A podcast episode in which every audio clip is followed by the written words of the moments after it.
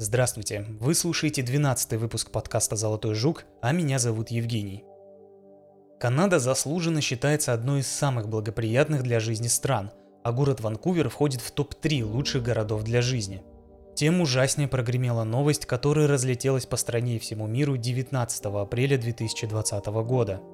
Чудовищное массовое убийство, растянувшееся на многие километры и часы, стало одним из самых ужасных преступлений в истории Канады – а началось все в очень тихом и небольшом поселении Портопик, Новая Шотландия, на побережье залива Фанди.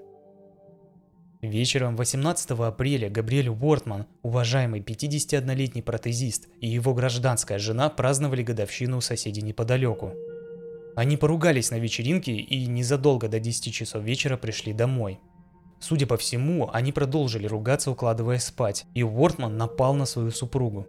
Он выстрелил в ее сторону, чтобы запугать, и заковал в наручники. Затем он отволок ее в одну из своих машин, реплику полицейской машины конной полиции Канады. Далее он вернулся в дом. Неизвестно точно, но в какой-то момент он надел полицейскую форму. Может быть это было еще до нападения на жену или уже во время возвращения в здание. О том, откуда у него форма и полицейская машина, мы поговорим немного позже. Как бы там ни было, он поджег свой дом и загрузил оружие в автомобиль а затем отправился на вечеринку, где открыл огонь по гостям. Там он застрелил семь человек. Среди жертв были хозяева дома, родители троих детей. По словам одного из сыновей, Уортман сначала целился в их отца, потому что знал, что у него была винтовка, и он мог остановить убийцу. В 22.01 жена убитого позвонила в полицию, а уже совсем скоро была застрелена, забаррикадировавшись в одной из комнат, спасая еще двух своих сыновей. Они смогли сбежать. Вортман попытался поджечь дом, но уже в 22.05 вернулся к своему горящему жилищу. Там ему навстречу выбежала соседка из дома напротив. Она перепутала его с настоящим полицейским и подумала, что так полиция отреагировала на пожар. К несчастью, убийца застрелил ее на месте. Ребенок, погибший тем временем, впустил к себе сыновей первых жертв, и они в течение нескольких часов прятались в доме. Пока Вортман расправлялся с гостями вечеринки, его жена смогла сбежать и укрыться в лесу.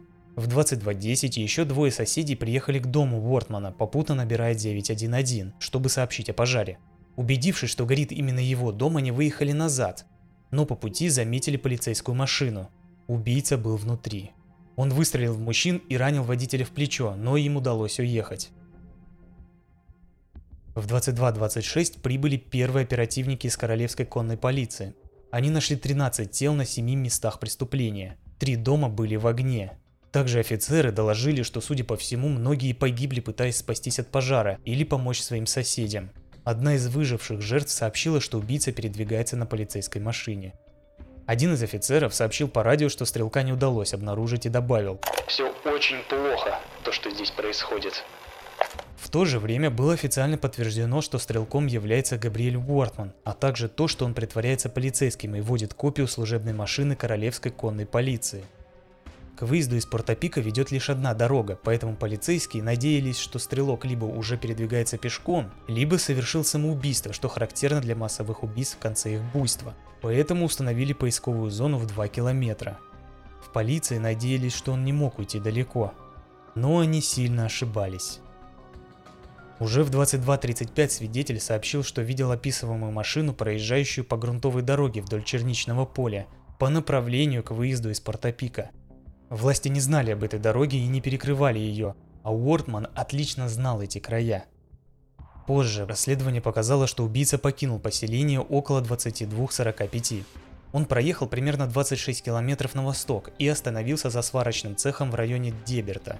Там он оставил часть полицейского снаряжения в канаве. В 23.32 полиция в официальном твиттере объявила об опасности и попросила людей в близлежащих районах не выходить из дома и запереть все замки. Сожалению, это не помогло. Примерно к часу ночи полиция разослала в местные участки ориентировки по Вортману, где описала его как вооруженного и опасного, а также обозначила, что он передвигается на старой белой полицейской машине. В 5.43 утра он выехал из Деберта и двинулся на север в Вентворд, расположенный примерно в 30 километрах от Портопика. Там жили двое его знакомых, в 6.30 он прибыл на место и вскоре убил обоих жильцов и двух их собак. Затем он оставался в доме примерно 3 часа, Чем он там занимался, достоверно неизвестно. Тем временем полиция судорожно искала его и допрашивала всех живых свидетелей. Наконец объявилась гражданская жена Уортмана. До этого она скрывалась где-то и не могла позвонить, потому что муж разбил ее телефон еще в самом начале этой резни. Она подтвердила, что он притворяется полицейским. Только в 8.54 утра 19 апреля полиция наконец полностью официально установила личность стрелка и придала это огласке. В районе 9 часов утра Уортман вышел из дома в Вентфорте и поджег его. В это время мимо проходил сосед, который захотел помочь, но тут же был убит. В 9.23 убийца выдвинулся обратно в сторону Портопика и в 9.35 убил еще одного человека во время прогулки по Вентфорту Уилли. Список жертв рос уже не по часам, а по минутам. Где-то в 9.45 он приехал уже в другое поселение Новой Шотландии, Гленхолм. Там жили другие его знакомые – он стучал в дверь, пытался их обмануть, притворяясь полицейским, охотящимся за ним же, но жильцы узнали его и вызвали полицию. Тогда Уортман поспешно ретировался. В 9.48 его видели возле кемпинга в Гленхольме. Затем он снова поехал в Деберт.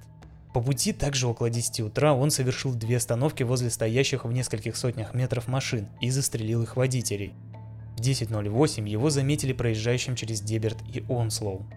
В 10.17 полиция опубликовала еще один твит с предупреждением, что Уортман притворяется полицейским и выложила фото его автомобиля. В 10.20 он был заснят на камеру в Трура, а в 10.25 в Милтбрук First Nation. Там он остановился, чтобы сменить полицейскую куртку на светоотражающий жилет. Карту его передвижений вы можете посмотреть в текстовой версии подкаста в группе ВК. Около 10.49 констебль полиции Чад Моррисон ждал коллегу, офицера Хайди Стивенсон, на пересечении маршрутов 2 и 224 в поселении Шубенкади в 50 километрах к югу от Деберта. Внезапно к нему подъехала старая полицейская машина, и водитель выстрелил в него. Моррисон был ранен, но смог скрыться с дороги. Позже его обнаружили работники медицинского пункта, до которого он смог добраться, оказали первую помощь и отвезли в полноценную больницу. Уортман сел в его машину и уехал. По пути, буквально через 500 метров, он лоб в лоб столкнулся с офицером Стивенсон, едущий навстречу с коллегой. Завязалась перестрелка, и Уортман убил полицейскую. Потом забрал все ее снаряжение и поджег обе машины. Какой-то добрый проезжающий мимо водитель решил помочь Стивенсон, но Уортман убил и его, а затем угнал его Chevrolet Tracker. В 11.06 полиция объявила о смене автомобиля. Вскоре он таки добрался до Шубинакади, убил еще одну свою знакомую, переоделся и угнал ее Мазду 3. В 11.23 он был замечен двигающимся на юг через Милфорд. В 11.26 он решил остановиться и заправиться на Ирвинг Биг Stop Surveys в Энтфиле, почти в 92 километрах на юг от места, где все это началось. В то же время там же двое полицейских тоже заправлялись и не знали о том, что стрелок сменил машину. Тем не менее, когда он вышел, один из полицейских заметил кровавое пятно у него на лбу и узнал его. Предупредив напарника, они начали подходить к нему, но убийца вскинул пистолет констебля Стивенсон. Офицеры незамедлительно открыли огонь и застрелили его. В 11.40 полиция подтвердила смерть Уортмана.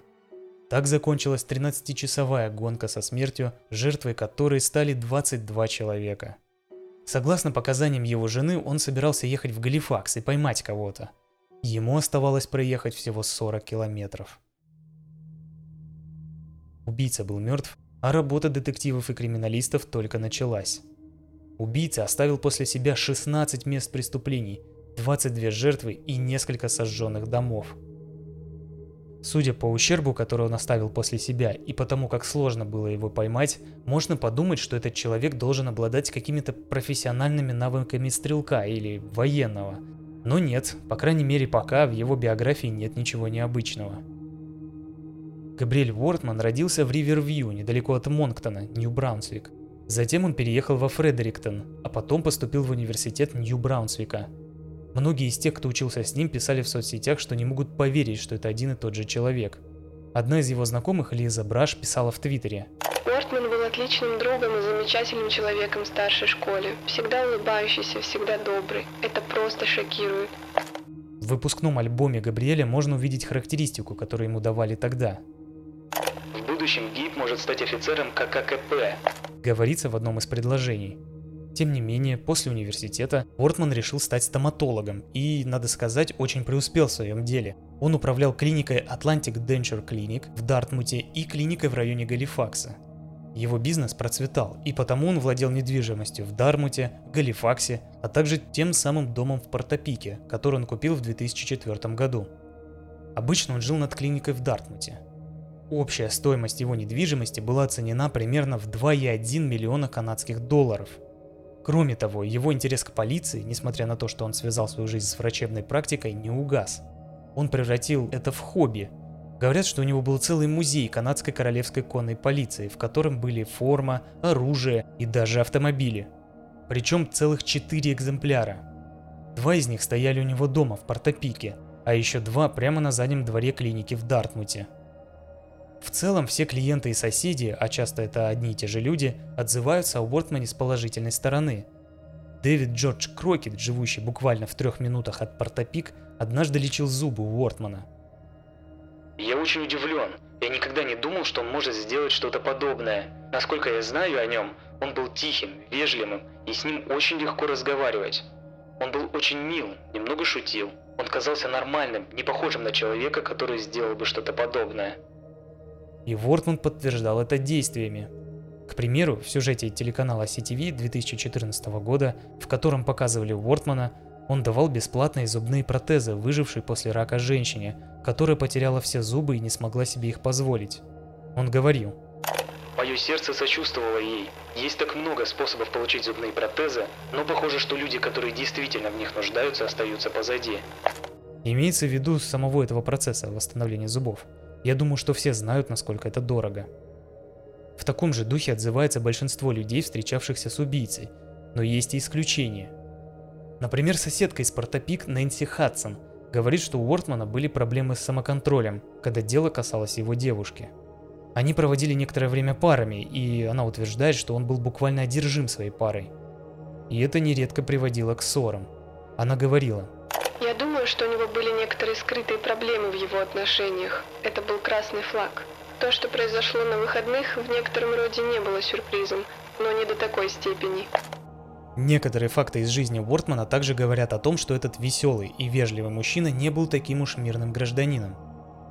В 2002 году он был признан виновным в нападении на человека и приговорен к 9 месяцам испытательного срока. Ему запрещалось хранить оружие и было приказано пройти курсы по управлению гневом. Позже, в 2004 году, он предложил знакомому помочь ему не потерять дом из-за финансовых трудностей и обманом завладел его собственностью а потом выселил настоящего владельца и распродал все его имущество. В 2015 году дядя Уортмана временно одолжил ему дом в Портопике, пока тот продавал свой кондоминиум в Эдмонтоне. Когда дело было сделано, племянник не захотел отдавать дом обратно и требовал за это деньги. Это продолжалось, пока дядя не продал дом. К слову, покупатели этого дома тоже стали жертвами убийцы. Об истинных мотивах Габриэля Уортмана мы можем только догадываться – Очевидно, у него была и темная сторона, но даже с учетом этого сложно представить, что могло побудить успешного и состоятельного протезиста начать чудовищную серию убийств не только знакомых людей, но и всех, кто попадался ему под руку. Следствие идет, и вряд ли мы скоро сможем получить ответ на этот вопрос.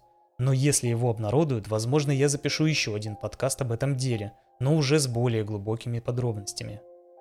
Пока что полиция организовала так называемую психологическую аутопсию стрелка и надеется понять, какие именно события привели к столь печальному концу. Все фотографии и изображения вы можете посмотреть в текстовой версии подкаста в группе ВК. Напоминаю, что лучшей поддержкой будет, если вы расскажете об этом подкасте друзьям и знакомым, которым тоже он может понравиться. С вами был подкаст «Золотой жук». Большое спасибо за внимание и увидимся в следующем выпуске.